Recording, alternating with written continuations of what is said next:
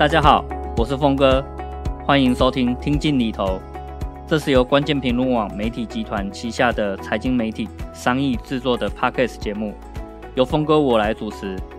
节目议题涵盖生活理财、股市、债券、房地产投资以及各种最新的商业趋势。大家如果有任何理财与投资的问题，欢迎留言发问，我知无不言，言无不尽。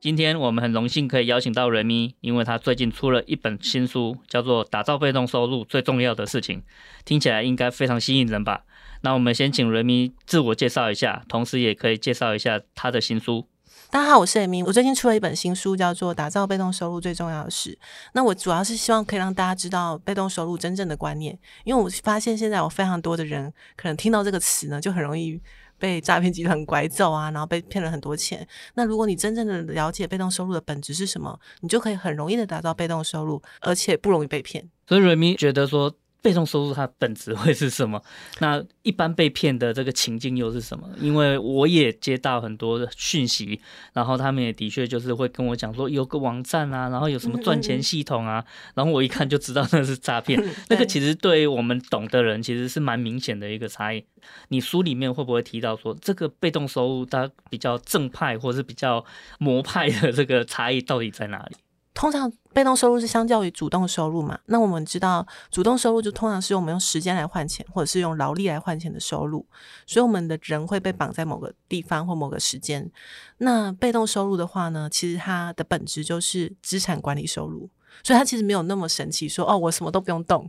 我钱就进来了，那通常就是诈骗，就资金盘才会给你这套说法，就是告诉你你可能什么事情都不用做，然后他就会持续的每个月给你多少钱。所以如果你够了解什么叫做资产管理收入之后，你就会知道说，如果你想要拥有被动收入，你的关键就是在于你要打造资产，然后透过你的资产或者是你的系统来帮助你赚钱，你才有办法让自己脱身，然后才拥有你的时间的自由。嗯。接下来要呃请教瑞咪的，就是被动收入跟财富自由啊。那很多的诈骗集团真的很爱用这些名词，甚至我自己投放过广告，那这个脸书的广告投放系统还禁止使用这两个关键字的啊。那瑞咪是不是可以聊一聊，对一般的人来讲啊，被动收入的重要性到底是什么？我们人生中一定要有被动收入吗？还是我可以工作做得很开心，就只要有主动收入就好了？我觉得如果工作做得很开心，还是可以有被动收入。因为就像我自己会觉得说，我们如果拥有被动收入的话，我们不用被迫为钱工作，我们可以有自由去选择我真正想要做的事情，而不用在乎那个薪水的高低，或者是经济的压力。我觉得被动收入的重要性呢，其实就是在于说安全感。就是如果说当你真正拥有被动收入的时候，你会发现，就是不管你现在是生病了，或者是你要决定退休了，或者是你工作累了遇到瓶颈想要去进修，或者是你只是想要转换工作，你都可以有一个底气，可以自由的去选择你所想要的工作，而不用担心没有收入来源。那对一般人来说呢，我觉得以长远的财务规划来说，有意识的去打造自己的资产管理收入，也就是我们的被动收入，其实是非常重要的一件事情。因为我们在一般的财务规划里面，我们会做好基本的理财管理，我们会做好保险规划，我们会存到紧急备用金，那我们也会做一些投资规划，赚更多的钱。可是呢，如果你没有去有意识的打造这些资产起来的话，这些资金或是你这短期进出的这些钱呢，它可能没有办法被有效益的留住，甚至呢，他们没有办法。变成你的钱目，代替你去赚到更多的钱，那就会有点可惜。所以对人民来讲，这个要达到被动收入，所要累积的资产大概有哪些类别？它一定是金融资产或土地资产吗？有没有可能是例如说知识资产等等？嗯嗯嗯，我常常会讲说，被动收入主要会有三种类型。那第一种呢，就是股票类型。那股票类型包含了一般上市公司的股票，或者是你自己开设公司你的很大的股份。那第二种呢，就是智慧财产权。大家知道智慧财产权，它既然是讲财产，它本身就有资产的特性，所以，我们如果打造自己的智慧财产，我们一样可以让它替我们赚进，不管是授权金啊，或者是一些租金都一样。那第三种呢，就是动产与不动产，那就是像我们知道的房地产啊、土地啊，或者是车子啊，就是一些生财工具，其实都可以视为资产，然后可以做租赁的方式来换取你的被动收入。比如说，像有很多人会想说，诶，可能只有房子出租可以赚钱。可是事实上，在业界呢，可能我们有摄影师，他买了很多的镜头，他就把镜头租给别人。那可能像有的人喜欢做音乐，然后他们就有自己的空的录音室，他们也可以租给别人作为他们的收入来源。也有像我们之前有常常在路边会看到一些像洗衣机店呐，他们其实也是被动收入的一种模式。所以有很多的这个资产，那如果每个人可以呃慢慢慢慢打造出自己的资产，就会有累积一些被动收入。那在更多的时候，就可以达到一个所谓的财富自由的一个状态。那想请教人民，就是说，呃，达成财富自由之后，他的这个生活形态会跟在工作有什么不一样呢？我自己的经验啊，就是我那时候刚开始。嗯，满六位数的被动收入之后，我第一次体验到财务自由的滋味。然后那时候我以为我就是不要上班，就是财务自由应该要有的生活。然后我就尝试退休两年，然后到处旅居不同的国家，然后就学一些不同的才艺，比如说学服装设计、学品酒，或者是学企业管理，都是那种全职上课的那种课程。然后要花很多的时间，甚至要花一些金钱的课程进修。可是后来我发现很无聊，所以我那时候才意识到一件事情，就是财富自由。不等于不要工作啊？谁规定财富自由就不准工作的？但是呢，财富自由可以让我去做我喜欢的工作。所以当我想通了这点之后，我就开设了我的公司，开始当行销顾问，甚至呢也开始当了财务顾问，然后把我的知识呢分享给别人，然后透过帮助别人得到成就感。所以我觉得财富自由的生活最大的差别是你仍然可以选择过你原本的生活，如果你喜欢的话。但如果你不喜欢的话，你比别人更有选择权去改变它。嗯，大概是这样。我觉得这个累积财富很重要一件事情，就是真的是让自己更有选择权。你如果觉得啊小孩子好可爱，那你想要离开工作一阵子，嗯，然后好好陪伴小孩长大，例如说零到二岁这段期间真的很宝贵。那其实就会有这个选择权，可以啊好好去当个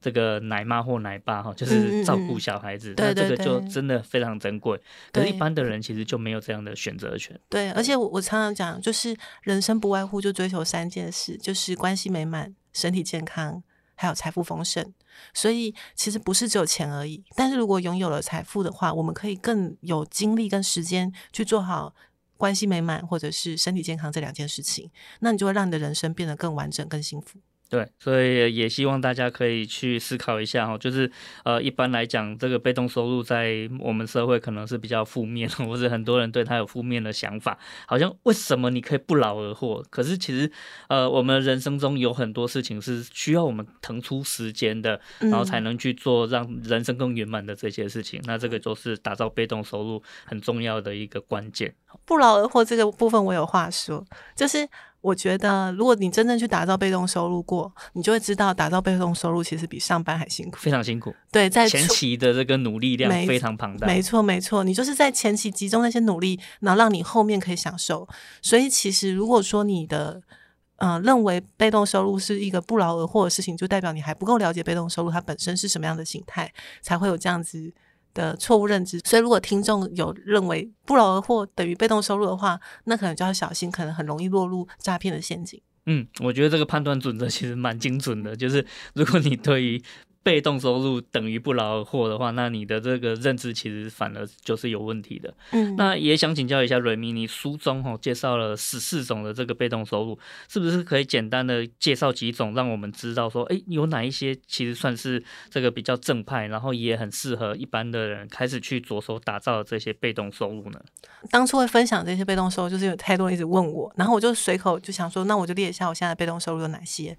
我就快速的讲过，然后大家可以听听，然后这些也是你们可以未来可以参考，然后可以挑自己有兴趣的做研究。第一个呢是 Google AdSense 的流量收入，第二个是联盟行销。第三个是网络广告的版位出租，这个就是因为我以前很想要当包租婆，可是买不起房，那时候还年轻，然后那时候就想说，那我经营网站，把网站的流量经营起来，那我再把我的版位出租出去，那我就是网络的包租婆了。嗯，它就是你网络上的家，对，没错。呃，房地产，所以是有版位的可以卖的。对，没错。第四个是。嗯，创作者的授权金或者是智慧财产权的 IP 衍生收入，比如说像我写书、我的文字或者是我的照片，它都可以透过授权金的方式授权出去，然后让我赚取被动收入。那第五个呢是上市上柜的股票股利。那这个其实是我人生中的第一个被动收入，就是因为我最早开始我还是跟一般人一样，我先学会怎么去投资股票，然后嗯、可能买个定存股啊，然后把它累积下来。可是因为在我资金不大的时候，其实很难供应我的生活，因为可能。嗯我没有算过嘛，假设是五帕值利率的话，如果你要有五十万的年收入的话，那你至少可能要准备个一千万左右的本金，才有办法达到这样子的效益。但是我觉得它也是一个很值得打造的被动收入。第六个呢是银行与外汇的利息，我相信有很多人都会有，所以就是呃我自己的习惯就是，如果你有一笔钱在银行里，那能够放定存，我绝对不放活存。然后就是因为虽然说只有一点多趴，少少的，但它其实就是活存的五倍利息，所以我都尽可能让我的钱往能够赚比较多钱的地方走。第七个呢，就是加密货币，那这是比较新颖的领域，所以呢，嗯，我不太建议新手接触，我建议你们可以先从前面几种开始了解。那如果有兴趣的话，再来深入研究这个加密货币的投资。第八个是 NFT 非同质化代币。那第九个呢是储蓄险跟年金险的配息，有些朋友他们买过那比较早期的储蓄险，然后他们的利率就非常的漂亮，像是二零零四年之前 可能都有六八七八以上哇，超棒！那时候我还年纪太小，可恶，不知道这些事情。已经不是那个年代了。对对对，第十呢就是创业成立公司或者是投资新创公司，那其实它也是一种股票，只是它的股份的比例会比较大。那如果这个公司成功的话呢，我们得到的被动收入就会很可观，但是同理来说，它的风险也比较高，就是失败几率也是比较高的。第十一个是房屋出租，这些就是大部分的人最常见的被动收入，就是当房东嘛。那这也是我自己觉得在所有被动收入里面相对稳健的一种。所以如果嗯、自己的资金达到一个一定的门槛的话，我蛮推荐大家也可以考虑打造房屋出租的被动收入。然后第十二个是我的民宿经营，但如果我是自己亲自去当管家去接待客人，那他就是主动收入。可是如果我雇佣了一个管家，然后让这个商业模式可以运作的话，它就变成了我的被动收入。那第十三个呢，就是峰哥也有开的，就是线上课程。线上课程的话，就是你投入一次的时间、一次的成本做课程的规划，然后还有录制，然后最后呢可以呃重复的销售，所以它也有一些被动收入的特质。然后第十四个呢，就是。会员收入或付费订阅，那这个我自己把它定义成比较像是半被动收入，就是因为我们其实还是要定期的去提供一定量的服务，但它的优势是说我们可以去自己做时间上面的规划，然后比如说我可以一次规划完一整年的服务的内容，然后来提供这样的服务给大家。那这样子呢，我的时间呢就不会绑在某一个特定的时段，而是可以自由的选择我的时间分配。所以主要就是大概这十四种。那接下来想请教一下 Remy，就是。你打造的这十四种被动收入里面呢、啊，目前带来最大这个年收入规模的是哪一种现金流的被动收入呢？有点不想讲。好，那我来认真想一下。嗯，其实我现在的被动收入比较分散，但我可以分享一下我最早期的时候很集中的被动收入会在我的联盟行销跟啊 Google AdSense 的广告收入。然后到后面呢，我当我这些资金有了之后，我常在书里面写说它是印钞机收入嘛。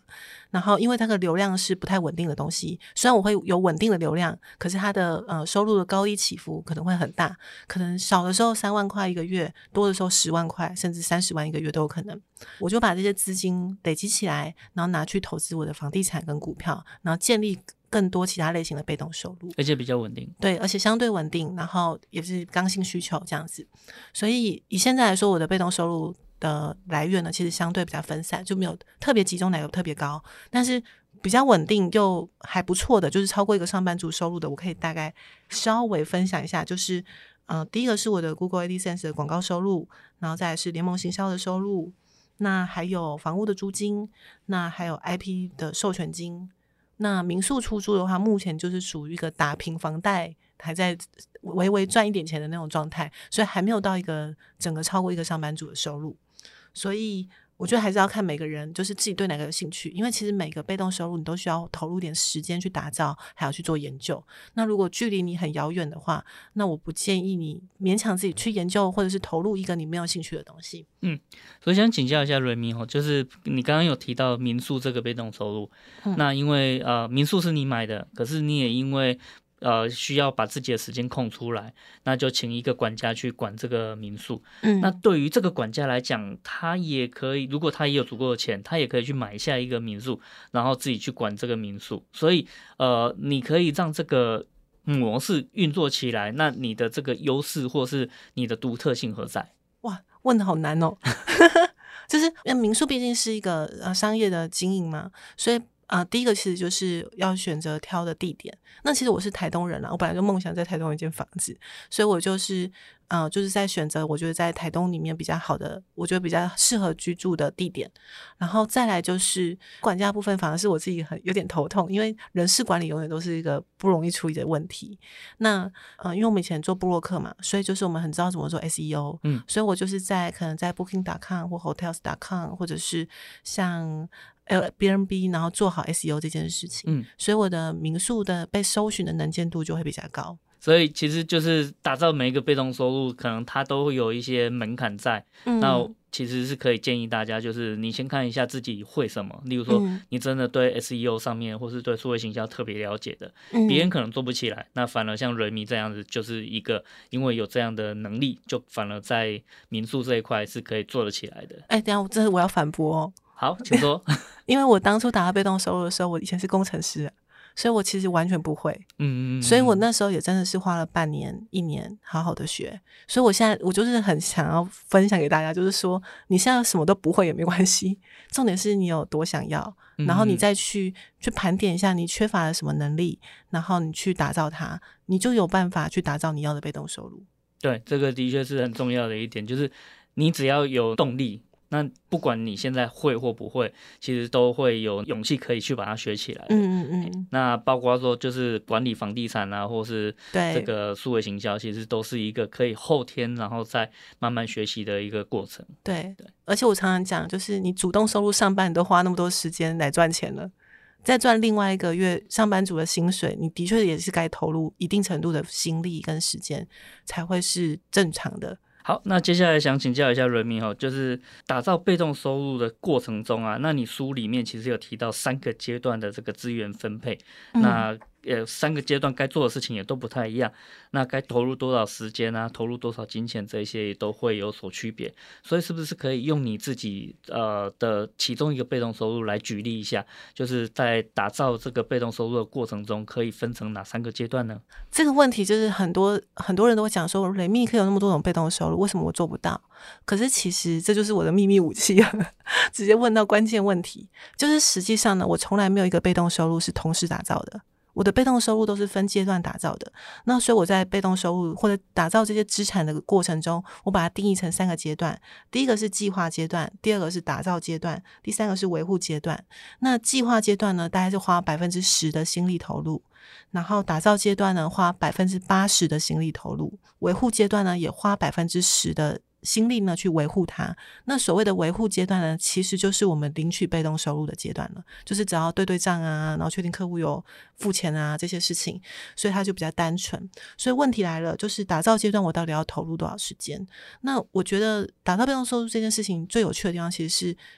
嗯、呃，你在最一开始的时候最难。其实我那时候从零被动收入到月入三万的被动收入，我花了一整年的时间。但我从三万到十万，大概花了三个月。我从十万再到三十万，也只花了三个月，那我就退休两年去休息了。然后后来回来的时候，再打造新的被动收入，也不用花太久的时间，因为当你够了解它的原理跟它的方式的话，你就更容易做到你想要被动收入。所以我强烈建议大家，如果你要打造被动收入的话，你可以先选定一个就好，然后在它的打造阶段，那其他的 idea 你可以先放着，然后放在计划阶段，然后可以收集资料，那直到这个。被动收入被成功的打造出来，有稳定的现金流之后呢，你再去打造下一个被动收入会是比较好的。所以可不可以举例一下？因为我相信很多的听众其实觉得很困惑。呃。最想要打造的一个被动收入，就是例如说去买间套房，然后出租当包租公、包租婆这样子。所以以这样的一个被动收入，就是全国都很喜欢的被动收入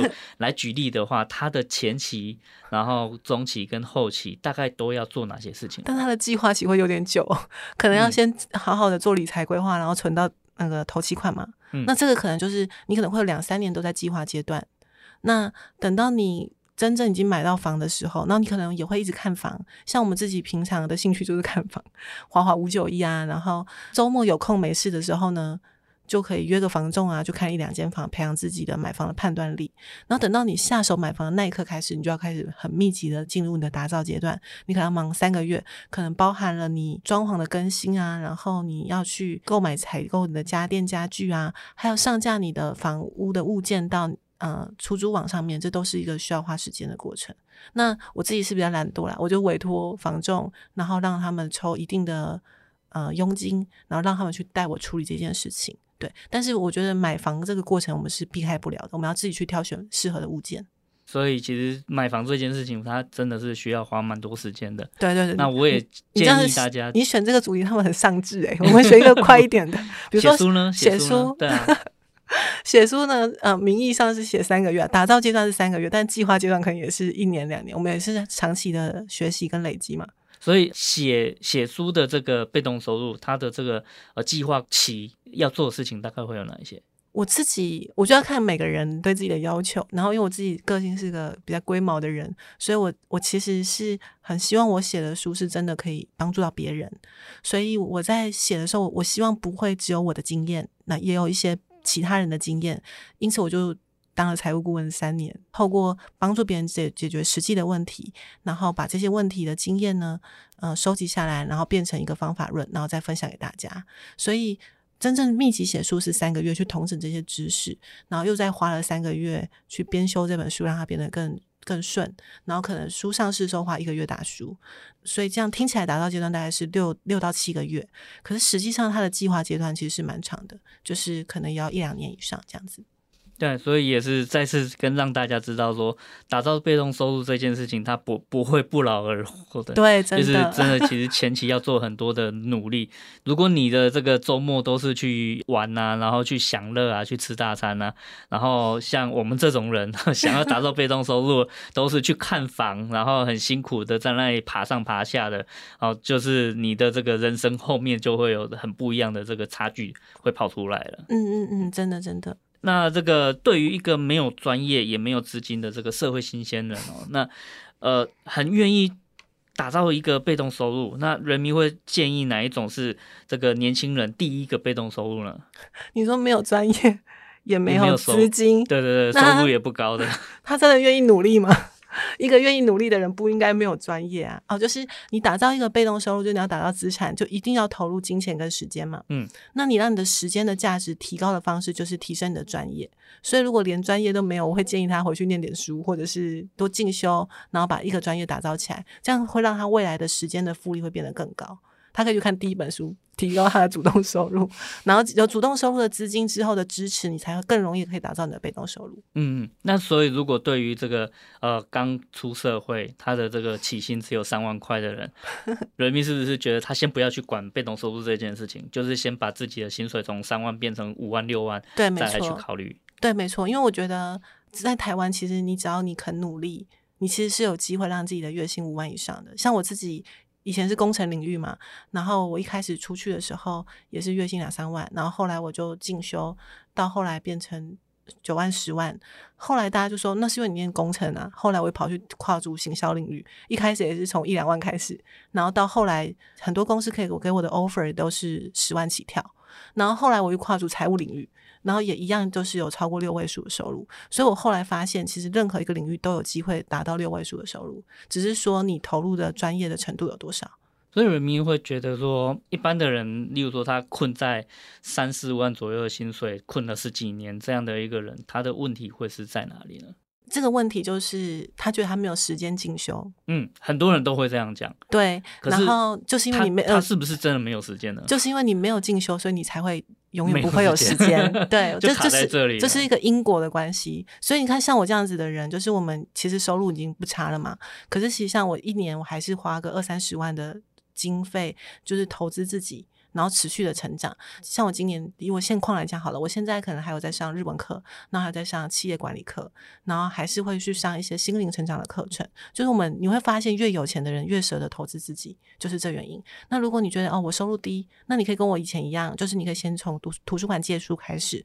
因为其实看书其实是最便宜的进修的方式。很谢谢人民的这个呃建议。最后要请教一下人民，就是说呃用时间赚钱，然后用钱赚钱，跟用人赚钱。被动收入最主要就是希望可以用最少的时间去创造一个长久而且可以持续的收入，所以应该就不会是用时间来赚钱了。那是不是可以请人民分享一下，说为什么这些被动收入的方式是可以不必占据我们宝贵时间的呢？嗯，我常常分享，就是说，被动收入有三大关键思维。第一个是时间的可复制性，第二个是价值的可累积性，第三个呢是系统化跟规模化。所以，我们其实大部分在做人生的每一个选择上面，我们都尽可能去达到这这三件事情。然后这样你就有机会，它让它变成被动收入。比如说，像嗯、呃，我们刚刚你这边提到用时间赚钱嘛？我们在一开始的时候，每个人都是用时间赚钱，一定要对对。但是为什么有的人他随着时间的累积，他的收入越来越高，可是有的人的薪水永远不涨，那就是因为他在用时间赚钱的同时，他有做到他的价值累积，所以随着他的经验的累积，他的价值越高，所以他的时薪就会越高。那用钱赚钱的话，我们其实也要学习很多关于投资理财的一些知识。那再来就是。可能透过资金来创造更多的复利，或者是提升我们的专业，才有办法得到更大的报酬。那再来就是用人赚钱，它其实就是善用到时间的可复制性。我们一一个人的时间是有限的，一个人一天只有二十四小时。但是如果你可以用别人的时间来赚钱的话，你就有机会可以赚到更多的钱。什么叫做用别人的时间来赚钱？比如说。假设说，我可能搭公车或捷运到一个我需要工作的地方，我可能需要花一个小时的时间。可是呢，我这一趟的行程我可能可以赚五千块。那我可不可以投资自己花个两百块搭个 Uber，买下 Uber 司机的时间，让我节省的时间，呢我可以得到更高的报酬？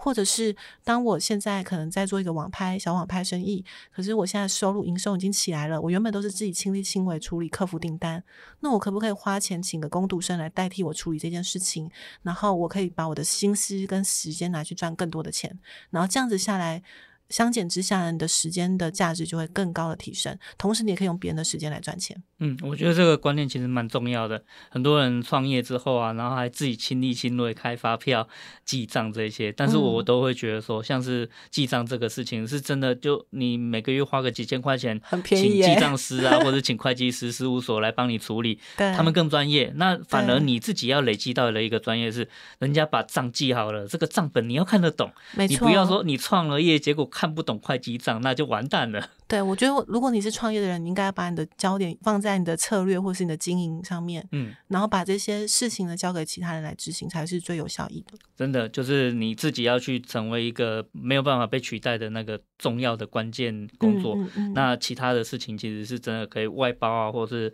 呃请员工来去帮忙做。嗯，那最后也是提醒大家哈，就是 Remy 的这本新书《打造被动收入》最重要的事情，大家赶快去买起来哈。希望你在二零二三年可以帮自己开始打造第一个被动收入，哦，那可能前期要有一段这个准备时间，然后打造的过程中也一定很辛苦，啊，你可以去试试看写出一本书有多困难，或者是呃去准备好足够的钱，然后去买下你的第一间套房，你要呃累积多少的这个钱，所以打造被动收入它不会是轻松的，但是它是很值得去尝试，然后去去挑战、去累积的哦。那今天的节目就到这边，之后我们也会制作更多。跟理财投资相关的这个内容，让大家不用再那么担心钱。大家如果有任何理财跟投资的问题，也都欢迎留言发问，我知无不言，言无不尽。那请大家记得给我们五星评价，并且帮忙分享出去。那我们下次见喽。那也请人民跟大家一起说声拜拜吧，拜拜，拜拜，拜拜。